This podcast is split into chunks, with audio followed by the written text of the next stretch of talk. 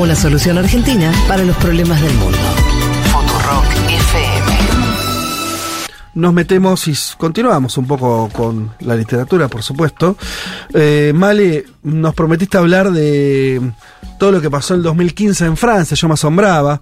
No, no, no recordaba que el atentado a, a la revista Charlie Hebdo fue el mismo año del atentado múltiple en París, eh, entre ellos al, al club Bataclan. Bataclan.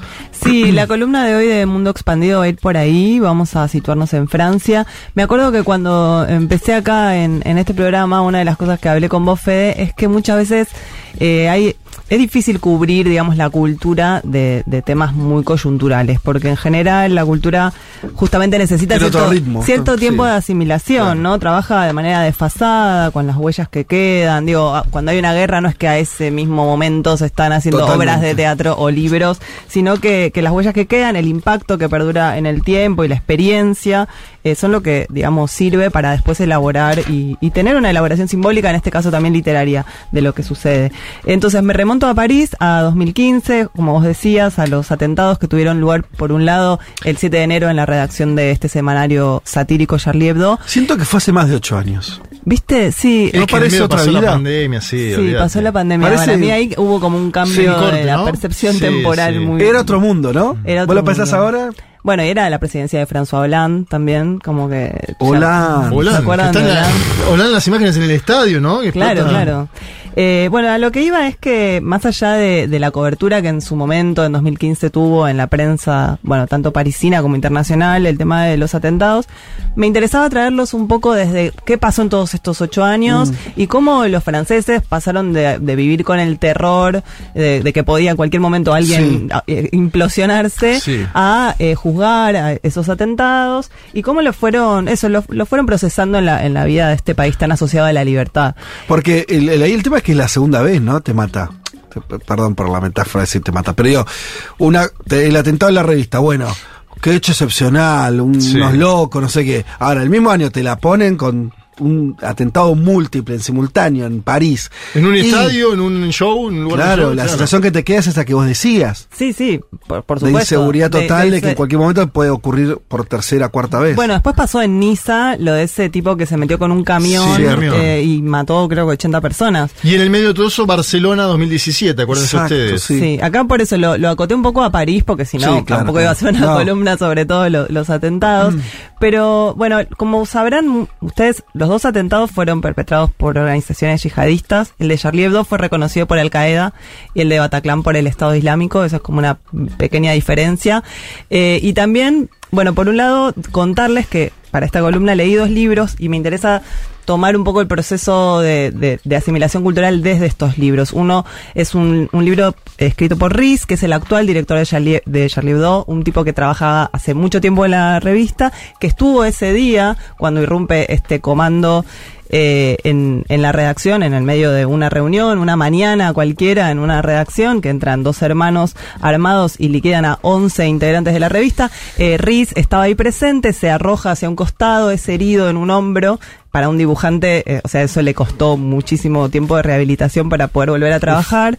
Y a la vez él perdió a todos sus referentes, a todos sus amigos, eh, a, a la estructura que comandaba esa, esa revista.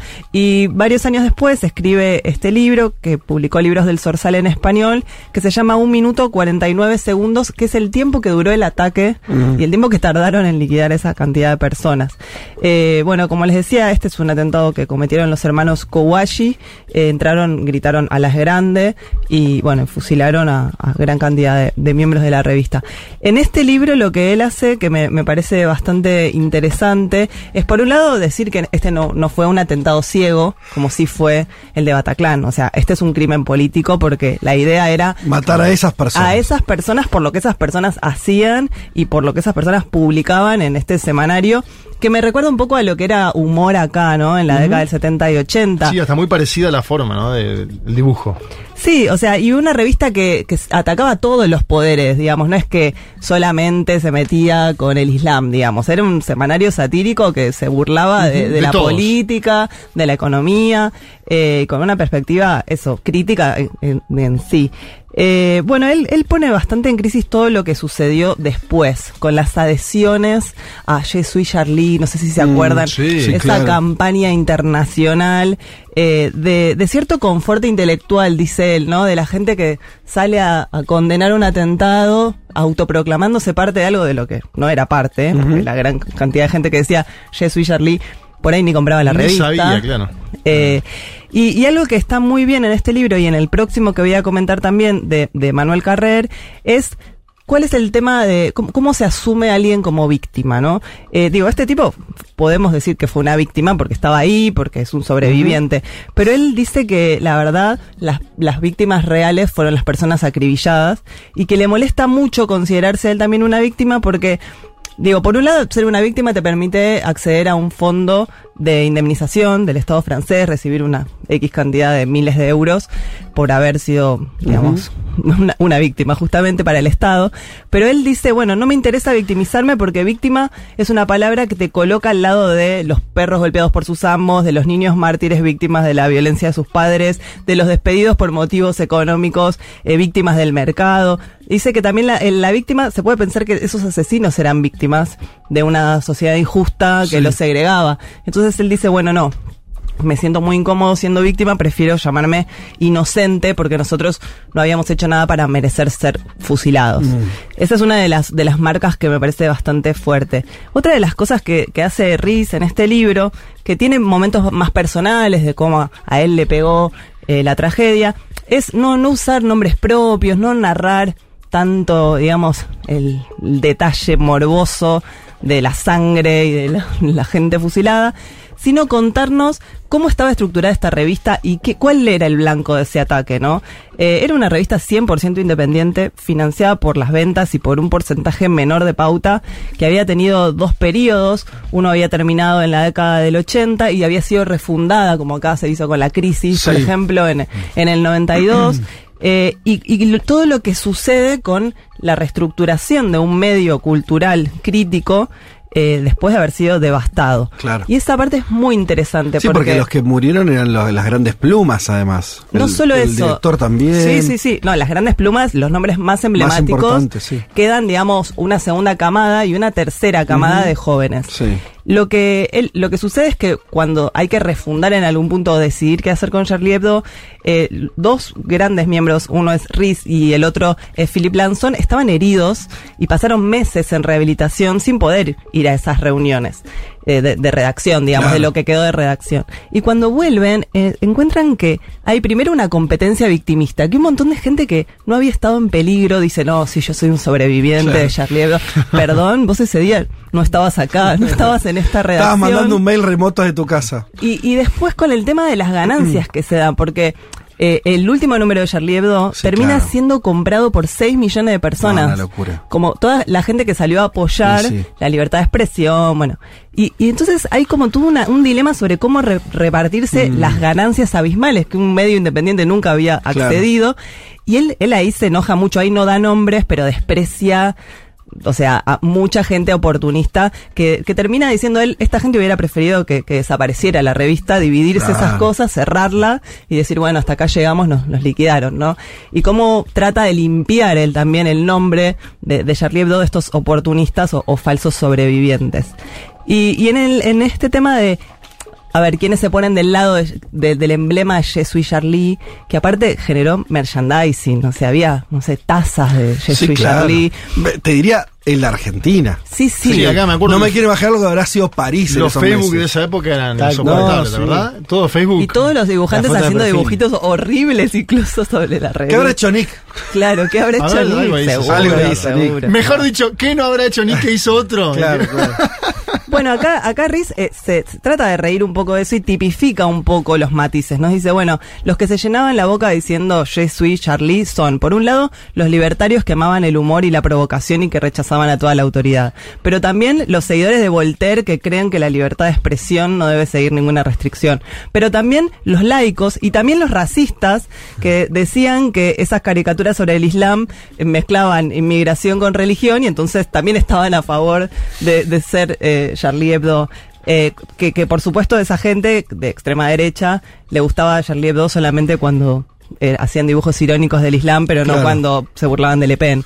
Eh, y después también tipifica a los que je ne suis pas Charlie, o sea, yo no quiero tener nada que ver. Bueno, ciertos religiosos musulmanes que querían condenar a la revista por racismo anticristiano, los musulmanes reaccionarios, pero también los trotsko-estalinistas, la, la izquierda totalitaria, dice Riz, fueron quizás los que hicieron las críticas más violentas porque decían que ir contra el Islam era lo mismo que criticar a los inmigrantes de las clases trabajadoras que a su entender practicaban esa, esa religión. Y también los cobardes, ¿no? Los que primero decían Je suis Charlie, pero cuando la revista volvió a salir, ya se escandalizaron de nuevo por el tipo de, de denuncia. Eh, la verdad que me gustó mucho el- la caracterización de, de todas esas facetas de, de la opinión pública francesa, que siempre es como bien pensante. Sí. Y, y él dice, ¿no? En el país de todas las libertades, veían cómo en sus entrañas aniquilaban a uno de los actores de esas libertades, que es la prensa. Y, y para terminar este comentario de este libro de Riz y pasar al de, al de Carrer, él en un momento dice, nada es más difícil que volver a ser libre. Y me pareció, mm, no sé, bastante conmovedora, ¿no? ¿Cómo, cómo se hace periodismo sin sentirse libre? ¿Y cómo se hace humor sin sentir que sos libre? Porque justamente ves amenazada tu vida, ves asesinados a tus compañeros y así todo tenés que seguir produciendo es un contenido con, con esa carga de libertad que, que lo caracterizaba. Él lo dice en su vida cotidiana y también lo dice eh, respecto de su, de su trabajo. Así que es- hasta ahí, hablando de un minuto 49 segundos, el libro de, de Riz, el actual director de, de Charlie Hebdo, un libro que se tradujo en 2020. Y estos atentados, como decíamos, sucedieron el 7 de enero de 2015. Pero ese mismo año en Francia, el 13 de noviembre, eh, aparece este comando, triple comando, eh, que ataca París en tres zonas. Por un lado, en la sala de conciertos Bataclan, mientras había un recital de una banda de hard rock norteamericano. eh, pero también en las terrazas de ciertos cafés parisinos y en las afueras del estadio de Francia, mientras había un amistoso de Francia y Alemania, que eso no fue una masacre de casualidad. Claro. O sea, ahí Carrer lo cuenta muy bien en el libro porque ahí los terroristas eh, tenían previsto entrar al estadio y llegan tarde. En el estadio estaba Ah. François Hollande, estaba el ministro de Relaciones Exteriores de Alemania y había miles de fanáticos. O sea, si se hubieran eh, implosionado dentro del estadio, hubiera sido peor que Bataclan. No llegan. Llegan tarde y no, no los dejan entrar, no tenían Ah. entrada, Ah. los agarran en la Claro. puerta.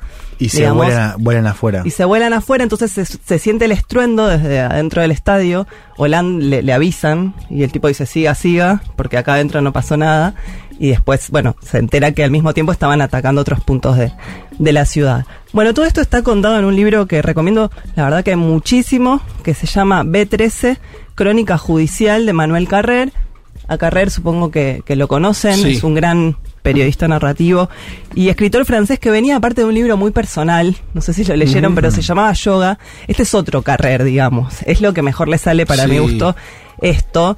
Eh, bueno, Carrer, ¿qué hace? Está comenzando el juicio por Bataclan, es un juicio que tiene a toda la opinión pública eh, francesa muy atenta y él dice, quiero ir a cubrirlo, voy a publicar una crónica semanal en El Observador y esas crónicas le, digamos, le, lo acreditan en el juicio, entonces él pasa nueve meses escuchando todo, toda la arquitectura de este juicio, que es un juicio, bueno, un juicio que dura nueve meses en el que hay los representantes de 131 víctimas con sus abogados, más la fiscalía, bueno, más el jurado. Eh, es un, digamos, realmente un juicio muy emblemático y está muy bueno. Yo no soy fanática de la, ni de las películas de juicios, ni de los libros, pero este libro me, me absorbió por completo. ¿Vos, Juan, también lo leíste? Sí, es, es muy bueno. es realmente eh, adictivo, sobre todo porque Carrer trabaja muy cerca, escucha muy bien y las marcas que hace o las cosas que decide ampliar, eh, está muy bien, es muy inteligente la forma en la que él decide contar esto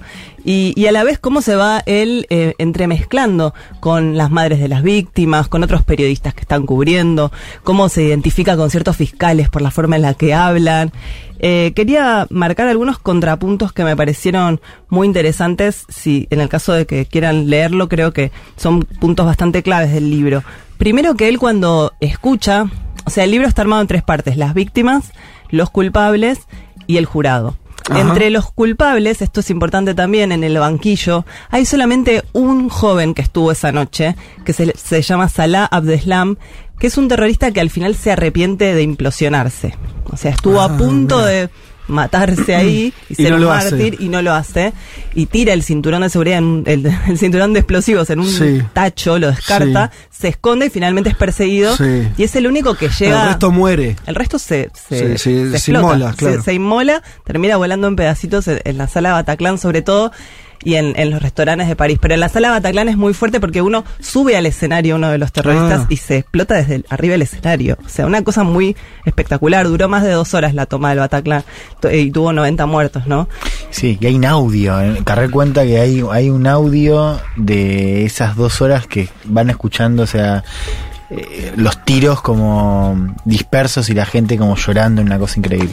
Sí, y aparte de una hazaña que si Mm. escuchaban que te movías, te quejabas o a la gente le sonaba un teléfono, lo mataban, lo remataban, digamos, ¿no? Eh, sí, los testimonios de, de las víctimas son muy fuertes y acá está el primero de los contrapuntos, me parece, que Carrer dice que se identifica más con los padres que están ahí dando su testimonio que con los jóvenes que fueron víctimas por una cuestión etaria, Sí. digamos, pero también por, e- por el tipo de distancia que, que crean en el relato, ¿no? La víctima está como dando detalles de lo que sucedió Sí. ahí y los padres elaboran un poco más. Claro. Y, y a la vez cuenta una historia que es increíble, que es una mujer que descubren que, que, que se dice víctima, que cobra una indemnización del gobierno de París, que ayuda a armar una organización de víctimas, que era todo mentira. o sea, mirá dónde llega la locura de la gente de, de creerte que sos víctima de algo que no te sucedió cuando en verdad hay 131 muertos. Sí, de hecho creo que era la liga del colectivo, o sea, era peor, la mina como la vocera de las víctimas. No, no, esa historia daba para otro libro, aparte Sí. solo eh, con, con esa mujer. Y, y después, bueno, él destaca mucho también eso, la cercanía, se, se acerca mucho a, algunas, a alguna- a una madre en particular y a un padre en particular, y, y va la, mu- muy, del periodista, ¿no? Decide, por ejemplo, un domingo a la mañana subirse a un metro con esta señora e ir a ver el lugar donde se escondieron los terroristas. O sea, no solo el, el juicio y la cosa de seguirlo ahí al lado, sino también ir a conocer el territorio en el que los terminan apresando. Eh, ¿Qué querías No, decir te, algo? te iba- te iba a consultar. Ah, Hay una. Por lo que contás, parece. eh, De los dos libros, diría yo, que nombraste, de los dos atentados. eh, haber reflexiones de índole más eh, humana. eh, y no tanto reflexiones de, explicaciones más, más políticas o, o de eh, dónde deja esto la sociedad francesa, que es un poco la reacción también que hubo en su momento, ¿no? De pensar por ahí demasiado rápido esto de, bueno, entonces si eran franceses, no eran franceses, si esto habla de la segregación. Digo, eso parece estar más corrido acá, ¿no? Como, No, ap- aparece, aparece eh, de distintas formas. Iba a ir a uno de los puntos. eh, hay dos cosas. Primero, eh, algo que me, me interesó en particular que trae Carrera al respecto, que es que todos estos padres y estas madres, que son personas de bien, cuando tienen que de- declarar, quieren una condena ejemplar, esperan que el tribunal haga bien su trabajo, hasta que llega un padre completamente sacado y lleno de odio y enfrenta un poco a toda esta cosa bien llevada Sí. del duelo y es un tipo de ultraderecha un- una persona de a pie que al que mataron a su hija en este en este jui- en este atentado eh, y ahí él habla del furor arcaico que también está en la sociedad Ajá. francesa un poco contenido no Sí. porque cae un tipo y y ah, cito lo de Carrera, dice, yo admiro la dignidad de todas esas personas que estuvieron pasando por el estrado, que, que dicen que no sienten cólera, que clamar Mm. venganza es dar la victoria a los asesinos. Pero en primer lugar pienso que es un discurso demasiado unánime y virtuoso para ser absolutamente sincero. Mm. Y luego pienso que acallan demasiado deprisa al Patrick Jardin, que es Mm. este padre odioso que llevan dentro y que es bueno que al menos se haya escuchado su voz contraria al perdón. Es un tipo que dice, qué pena que no existe la pena de muerte, ¿no? Claro. Como que esas voces de odio todavía están. Mm. Y él dice, tal vez las están acallando demasiado rápido. Porque esto, te matan a un hijo y lo primero que querés hacer es pedir la muerte de esas otras personas. Y después él sobre habla... todo cuando no está politizado. Digo, cuando no hay, yo te lo preguntaba en este sentido, digo, porque pareciera, es muy difícil politizarlo. Eh, es distinto al crimen, en, eh, no sé, los que tuvimos acá en la dictadura. ¿No? Evidentemente era político. Yo creo que la, la eh, lo que hicieron las madres acá, la posibilidad de eliminar el odio, nunca nadie pidió pena de muerte, yo qué sé, tiene que ver con que se politizó. Había razones políticas atrás de todo Sí. esto. Es muy difícil encontrarlas acá. No digo que no las hayas, es evidente que las hay. Pero es medio difícil explicar la razón política de que, te, que un tipo que se inmole en un teatro y que mate a un tipo que no sabe lo que piensan de nada. Sí. No, digo, hay algo que está muy ahí. Bueno, pero hay una lógica de, de segregación detrás de, de la inmigración eh, musulmana en París. Y él en un momento dice, en el, en el medio del libro, dice, está primando demasiado la lógica del ellos y nosotros, Mm. como si fuéramos tan distintos. Y entonces ahí pasa algo en el juicio que es que llaman a un especialista en arabismo Ajá. a declarar que es un tipo que es un francés, pero Sí. que da clases en Princeton y que tiene un libro que se llama El, el yihadismo francés. Y, y ahí es, es el primer matiz que dice, espera, espera, a ver, pensemos en, el, en- en cómo razonan las personas que, que forman parte de- del Estado Islámico, ¿no? Y él dice, acá cito lo que dice este, este Hugo, Hugo Millerón, se llama, y dice, una de las numerosas ideas que me han impresionado de su exposición, a un yihadista nosotros lo consideramos un enigma, un peligro, pero también una víctima de producto enfermo y cruel de una sociedad enferma y cruel. Para llegar a ese punto tienen que haberlo rechazado, humillado, marginado. Y Millerón no niega que todo eso sea verdad, pero dice que nunca hay que olvidar que ellos no se consideran víctimas ni excluidos sociales. Por el contrario, se consideran héroes, a la vanguardia de una gran e irresistible movimiento de conquista planetario. Las verdaderas víctimas, a su modo de ver, o sea, de, de los radicales del Estado Islámico, son los lastimosos musulmanes moderados, alienados y colaboracionistas que quieren creer que el Islam es compatible con los valores de la sociedad corrupta en la que viven. Y ahí para mí está el, el- el- el sesgo político, ¿no? Como que se cree que, que se puede generar una cosa integradora, pero para los radicales del, del Estado Islámico, esos que se integran en la sociedad francesa son unos traidores. Claro. Ellos son mártires, no son víctimas. Eh, ahí hay una, una lectura bastante polémica. Y para terminar, eh, hay algo también muy bueno de Carrer que lo humana con nosotras personas que tal vez no, eh, no, no seguimos tanto de los pormenores de los juicios, que es que en el momento de los alegatos, él escucha a los fiscales que arman todo, viste, el, el resumen del juicio eh, y piden penas tremendas para estos terroristas y él está diciendo, genial, estos fiscales son buenísimos, me creo todo lo que dicen. Terminan de hablar los fiscales y hablan los abogados de los culpables, supuestamente, y a él también lo Le convence. cree, ¿no? Claro, sí. Y entonces él Pasa, muestra, pasa. dice, soy fácil de convencer, como medio veleta, ¿viste? Sí. Como de acuerdo cómo te vendan este argumento, es como vos... Bueno, por eso yo eh, te, te dejé- te lo dejé pasar, pero ahora no te lo voy a dejar pasar. A ver. Esa afirmación liviana que hiciste de que a mí no me gustan las películas de juicio, bueno. Es por Es eso. por son- eso. pero que eso es lo que tiene una película de juicio. que te, es lo- te lo enfrentan a, a esa sí. retórica del de que te Es convencen desde todo, desde todo punto de Claro. vista. Sí, sí, no, digo que no me gusta a, a grandes rasgos, ¿no? Pero acá ves muy bien eso, Sí, cómo, sí, cómo sí, de, acuerdo a cómo se expresan es el convencimiento que, que generan. Bueno, me, me, me quedo sin tiempo, quería comentar algunas otras obras sobre los atentados. Vos, Fede, leíste un libro que me dijiste El Colgajo, de Philippe Lanzón. De Philippe Lanzón, que es también eh, redactor o, no me acuerdo, no, caricaturista creo que era también. Sí, que él recibió un disparo en la mandíbula y es un libro sobre la reconstrucción de su Sí, vida un- y de su cara. libro que yo no recomendaría igual mucho. Por- No, me dio un poco de cosita. ¿Lo leíste? No, no, miré, le empecé a leer el comienzo que estaba online y... Claro, pero eh, está la narración que es, eh, eh, para mí la escribe muy bien también, de, de- también medio en tiempo real, entre comillas, bueno, real no, por supuesto, pero como, como una escena muy larga donde cuenta el atentado, cómo entran, que había una mujer eh, eh, ahí en la, la- la puerta del lugar y que es la primera que matan, y bueno. Como que ellos se dan cuenta unos segundos antes de lo que está pasando, ¿no? Pero escuchan bueno, ruidos, Ya están sí. indefensos ahí. Eh, a, a este escritor le terminan pegando un tiro en la cara. Y se llama colgajo porque como que le cuelga Ay, qué lindo. parte de la cara. Pero después es, es, eh, él, eh, es interesante porque tiene que ver con lo que vos decías de, de los que sobrevivieron pero volvieron mucho después a la redacción, a reincorporarse a la revista. Él no sé si nos llevó un año de rehabilitación eh, de sucesivas operaciones y demás. Y el libro cuenta todo ese tránsito y donde todo lo, lo la- no le interesa lo más mínimo pensar en el atentado a él, ni en los terroristas que lo Claro. hicieron. Como una cosa de, bueno, la verdad, qué sé yo, por qué lo hicieron, una- unos Claro. chiflados, digo. Acá hubo una especie de de Catombe y él está dolido por los amigos que perdió. Digo, se trata más de eso el libro, en Claro. el sentido no, no, no dibuja una cosa No, más general. Después pero- hay una hay una serie en Netflix que la empecé a ver y la verdad que dije, no, prefiero quedarme con la, retro- la reconstrucción literaria que, que saco de estos libros Claro. y no con las imágenes del rostro del padre diciendo me mataron a mi hija, porque es muy duro y porque son esas series medio de Netflix armadas como Mm. golpe bajo, Sí, sí, sí, eh, eh, eh, música, viste, medio dramática, que ya esto es un drama total, es Sí, un, obvio. Un horror lo que sucedió. Y tiene varias aparte, tiene de Atocha 1, tiene muchos atentados. De hecho sacaron de Barcelona, también hay otra de Netflix ahora. Bueno, está, se llama 13 de noviembre, Terror en París. Eh, hay un cómic muy bueno de una chica de Charlie Hebdo que se llama La Levedad, eh, que lo escribió varios años después. Y hay un libro que se no está traducido, que lo menciona Carrer, escrito sobre con dos padres. El padre de un terrorista hablando Ah, con el, el Ah, mirá. padre Buenísimo. de un, de un, o sea, el padre de un- al que le mataron a la hija, Sí. ¿no? Y es un diálogo que eso dividió mucho a, digamos, a las agrupaciones de víctimas, porque hay gente que dice no hay que ni juntarse Mm. con, con esa- esas personas.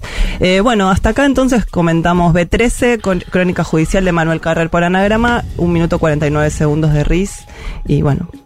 Gracias, Male. llegamos. Un mundo de sensaciones. Un programa que habla de un montón de países que no son campeones de fútbol. Futurock FM.